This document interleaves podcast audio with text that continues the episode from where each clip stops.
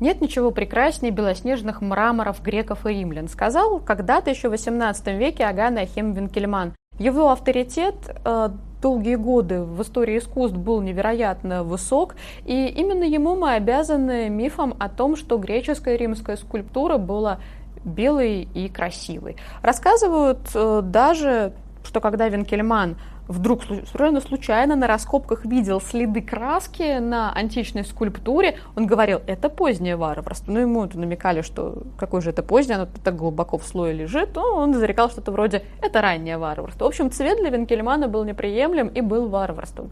В середине XIX века стали слышаться все чаще робкие голоса, а потом и куда более уверенные, которые говорили, посмотрите на находки, ведь скульптуры сохраняют следы раскраски, они когда-то были были цветными, но э, несовершенные методы, невозможность э, сохранить цвет, красочный слой, все это не позволяло демонстрировать вот такую найденную скульптуру с цветами раскраски, поэтому Многие из них были утеряны. Знаменитая статуя Августа из Примапорта, которая, когда была найдена, она сохранила свои родные цвета, такие яркие, насыщенные, синие и красные.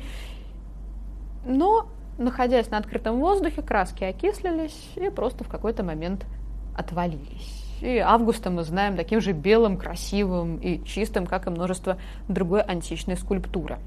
В начале 21 века немецкие специалисты, немецкие антиковеды провели в некотором смысле революционную выставку, которая основывалась на их исследовании цвета античной греческой и римской скульптуры.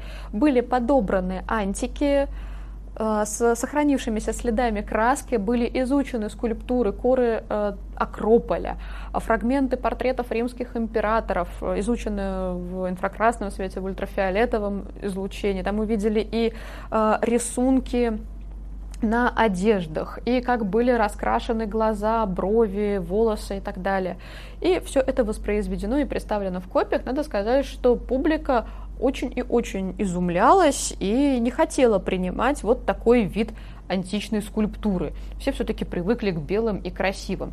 Что касается римских памятников, то в источниках, да, мы можем увидеть указания на то, что цвет очень активно применялся. Так, например, того же Тагатуса, такую стандартную довольно римскую скульптуру, изображающую гражданина в национальной одежде в тоге, можно было покрасить по-разному. Можно было оставить тогу белой и просто нанести цветную кайму. А можно было выкрасить тогу, например, в пурпурный цвет. Э, также некоторые бронзовые портреты, например, сохранили инкрустированные глаза, как знаменитый Брут декапиталийский, что-то добавляло эффекта живого взгляда. На мраморных э, скульптурах эти самые глаза рисовались. Э, бронзовая скульптура очень часто покрывалась позолотой, и до нас э, дошло несколько образцов. Это и иконная группа из э, Пезаро, это иконная статуя Марка Аврелия, это и даже не дошедший до нас, но известный по описаниям колосс Нерона, который был когда-то позолоченным. Еще очень интересный памятник э, есть в собрании Капитолийского музея. Это сравнительно небольшая голова из цветного стекла. Если мы уже сказали, что краски способны поблекнуть, э, разрушиться, позолота может слезть, то стекло отличнейшим образом сохраняет свой цвет. И вот на этом примере мы видим, что действительно цвет для римской скульптуры не был чем-то чужеродным и непривычным.